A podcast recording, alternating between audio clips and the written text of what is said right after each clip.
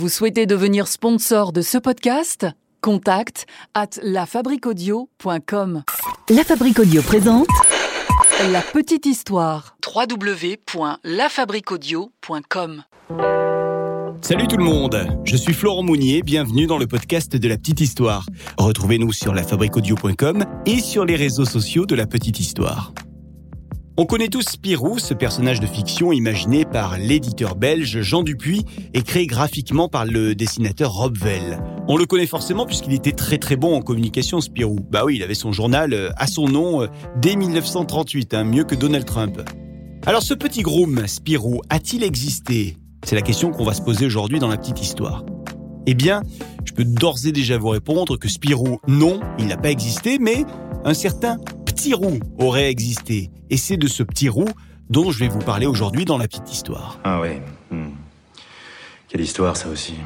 Alors première question, pourquoi Spirou s'appelle-t-il Spirou? Eh bien, certains racontent que Spirou s'appelle ainsi car étymologiquement, en wallon, un sipirou est un écureuil. Voilà déjà qui nous explique pourquoi Spirou a pour animal de compagnie un petit écureuil. Et puis on appelle Spirou les enfants espiègles et casse-cou et ça correspond bien à une personne qu'aurait rencontré l'auteur de Spirou, j'ai nommé Robert Pierre Velter, alias Robvel, qui s'est inspiré en partie de sa vie pour euh, écrire, imaginer le personnage de Spirou. En fait, Robvel, il a été chef de rang sur un paquebot, il s'est donc inspiré de ses jeunes années passées sur ces paquebots transatlantiques sur lesquels il a rencontré un petit groom. Et voici donc l'histoire de ce petit groom ou petit roux qui aurait inspiré l'œuvre de Robvel.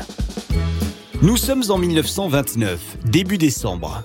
On est en bord de Seine à 15 km du Havre où vient de s'installer un grand cirque. Il s'agit du cirque Marcoloni.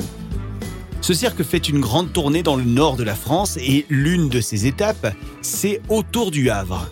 En cette fin d'année 1929, la France n'est pas au meilleur de sa forme économique et il n'y a pas grand monde hein, dans le public sous le chapiteau. Du coup, eh bien, le cirque a un petit peu de mal à boucler les fins de mois et surtout à entretenir le matériel qui commence à être en piteux état, faut bien le dire. Alors dans ce cirque, il y a un certain Pierrot, un jeune homme qu'on appelle également Petit Roux, parce que c'est un beau rouquin, un rouquin qui oublie euh, souvent de se coiffer d'ailleurs. Et ça, ça énerve le directeur du cirque. Le public veut des artistes coiffés, bon sang, ça c'est ce qu'il ne cesse de répéter à Petit Roux. Petit Roux est bien accompagné dans ce cirque, parce que euh, déjà l'équipe est bienveillante, son directeur l'apprécie beaucoup, lui aussi il apprécie son directeur, et puis surtout il y a sa maman avec lui, Madly. Et c'est avec elle qu'il fait les numéros des numéros d'acrobatie. Madly et Petit Roux font tous les soirs le même numéro, un numéro d'équilibriste qui ouvre chaque spectacle. Madly et Petit Roux sont fusionnels et quand ils sont en pleine action dans leur numéro, ils se comprennent. hein. Ils ont l'habitude de bosser ensemble, ils savent exactement ce que va faire l'autre et à quel moment il va le faire. Alors ce soir-là, comme d'habitude, le numéro commence avec l'arrivée de Madly et Petit Roux dans le rond central du chapiteau.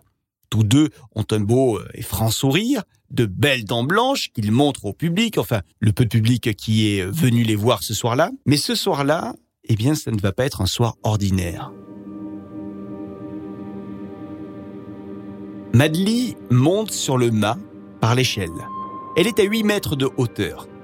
Elle se met sur un petit vélo avec lequel elle compte faire le tour habituel. Elle va passer d'un côté à l'autre du chapiteau, le tout sur une corde. Le numéro chaud, hein. Mais elle a l'habitude, Madly. Elle enfourche donc le vélo, elle fait quelques mètres sur cette corde suspendue et elle commence à pédaler sur la corde.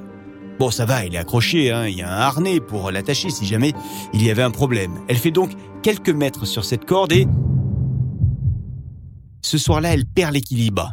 Et le harnais qui était censé la rattraper ne joue pas du tout son rôle, puisque je vous l'ai dit tout à l'heure, le matériel est en mauvais état, et c'est le harnais donc qui craque.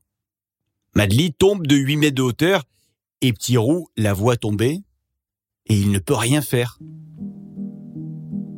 Et Madly meurt sur le coup. Et Petit Roux, lui, il comprend bien que là, il se retrouve seul. Et il veut plus. Non, il ne peut plus continuer dans le cirque, ça c'est clair. Il décide donc sur le champ de quitter le cirque. Monsieur Marcolini le supplie de rester, mais Petit Roux, lui, il a pris sa décision. Il quitte donc le monde circassien, c'est fini pour lui. Où est-ce qu'il va aller désormais? Eh bien, un peu en hommage à sa mère qui avait toujours rêvé des États-Unis et qui euh, n'avait de cesse de lui en parler, il décide de continuer l'aventure en solo et direction les Amériques. Deux semaines passent et nous sommes le 24 décembre 1929. Et Petit Roux est un petit peu perdu parce qu'il il erre euh, dans le port du Havre. Alors il est subjugué par la grandeur des navires qu'il voit. Il y a notamment ce, ce grand navire qui est devant lui, sous ses yeux. L'île de France, c'est comme ça qu'il s'appelle. Mais comment s'y prendre pour être embauché quand on ne connaît personne et d'ailleurs quand on n'a aucune compétence particulière dans le monde des paquebots? Un peu démoralisé par sa situation, il décide de se cacher dans l'un des chargements qui va prendre le large sur l'île de France. Et c'est comme ça donc qu'il se retrouve dans le paquebot à bord de l'île de France. Le navire a donc enfin quitté la France, direction euh, dans un premier temps euh, euh, l'Angleterre. Ça sera le premier arrêt. Et puis ensuite, on prendra la direction des États-Unis. Alors Petit lui, il est toujours caché jusqu'à ce que l'un des employés qui travaille sur le paquebot le découvre. Mais Petit Roux, il a une bonne étoile hein, sur ce bateau, et l'employé, euh, c'est un bon gars qui décide de ne rien dire à sa direction de la présence du petit clandestin à bord, et qui décide plutôt de lui présenter directement le chef de rang, un certain Robert Pierre. Alors ce chef du personnel, il est plutôt droit dans ses bottes, il est euh, assez autoritaire, mais surtout il est bienveillant et il est particulièrement bienveillant avec ce petit roux, avec lequel il a souvent de longues conversations sur le pont du navire. Et puis, il adore observer ce petit roux qui euh, euh, lui semble très agile, qui saute euh, d'un élément à l'autre sur le bateau, qui n'hésite pas à faire des cabrioles. Bref, ils s'entendent bien tous les deux. lui, petit roux, il se lie d'amitié avec ce Robert parce que il est subjugué par ses dessins.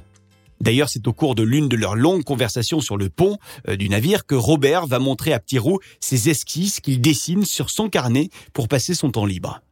Et alors quand Roux lui demande pourquoi il n'en ferait pas son métier après tout, Robert le regarde amusé euh, et plutôt fier hein, quand même. C'est vrai au fond, pourquoi n'en ferait-il pas son métier? Pourquoi est-ce qu'il reste sur ce navire? Peut-être, un jour, se dit-il, qu'il arrivera à sauter le pas. Et puis surtout, Petit Roux, il va avoir dans la conversation une phrase qui va marquer euh, Robert Pierre. La phrase est la suivante. Il faut toujours aller au bout de ses rêves. C'est valable pour vous aussi, monsieur Robert. C'est ce que lui dit Petit Roux. Et il demande même à Robert si un jour il le dessinera. Il lui demande si euh, un jour lui-même, Petit Roux, Pierrot, sera euh, le modèle finalement de Robert Pierre. Eh bien, l'avenir donnera raison à Petit Roux d'avoir posé cette question, puisque quelques années plus tard, Robert travaille encore pour la compagnie générale transatlantique et c'est sur un paquebot de la compagnie qu'il va faire une rencontre cruciale. Il va faire la connaissance de Martin Branner, un auteur de la bande dessinée qui occupe la cabine 1717. Ce Martin Branner, c'est un grand scénariste et dessinateur de comics américains. Et c'est grâce à cette rencontre sur ce paquebot que Rob Vell va finir par mettre son premier pied dans le 9e art en devenant plus tard l'assistant de Branner pour les planches de Winnie Winkle, une série de bandes dessinées humoristiques qui avait été diffusée sous forme de comic strip. C'était entre 1920 et 1996. Ça a duré. En tout cas, quand Branner, ce jour-là, sur le pont du navire, se rend compte que le steward dessine, eh bien, il va lui proposer carrément de venir lui montrer ses dessins dans sa cabine. Et c'est à ce moment précis que Robert Pierre va repenser à ce que lui avait dit euh, Petit Roux quelques années plus tôt. Il faut toujours aller au bout de ses rêves.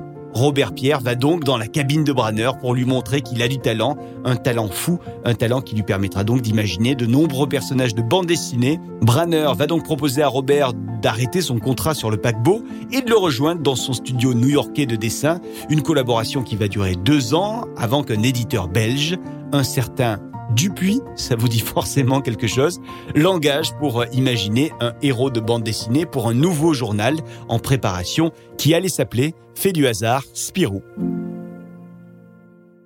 Voilà pour cette petite histoire de Petit Roux, alias Spirou. Et pour écrire cet épisode de la petite histoire, eh bien, je me suis euh, largement inspiré d'un superbe ouvrage que je vous recommande, une bande dessinée qui s'intitule Il s'appelait Petit Roux, qui a été réalisé par euh, Santé Véron aux éditions Dupuis et qui nous raconte donc cette histoire du Petit Roux On se demande toujours si c'est absolument la réalité, mais en tous les cas, c'est une belle histoire qui euh, nous raconte ce que serait l'origine de Spirou, ce groupe qu'on a encore plaisir euh, en ce moment à retrouver de temps en temps euh, dans un nouvel épisode de la bande dessinée de Spirou et son pote Fantasio, parce qu'il est plus seul, Spirou.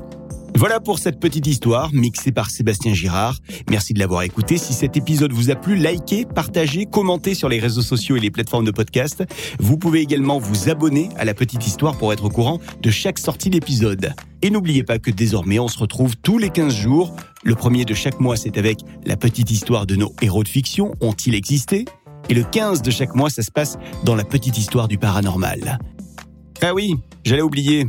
La Fabrique Audio crée des contenus audio pour les entreprises, les collectivités et les marques. En 2020, on a accompagné une dizaine d'organisations et en 2021, on continue. Vous avez envie d'en savoir plus pour imaginer ensemble un podcast à votre image? Contact lafabriqueaudio.com. La petite histoire. La petite histoire. www.lafabriquaudio.com. Vous souhaitez devenir sponsor de ce podcast? Contact at lafabriqueaudio.com.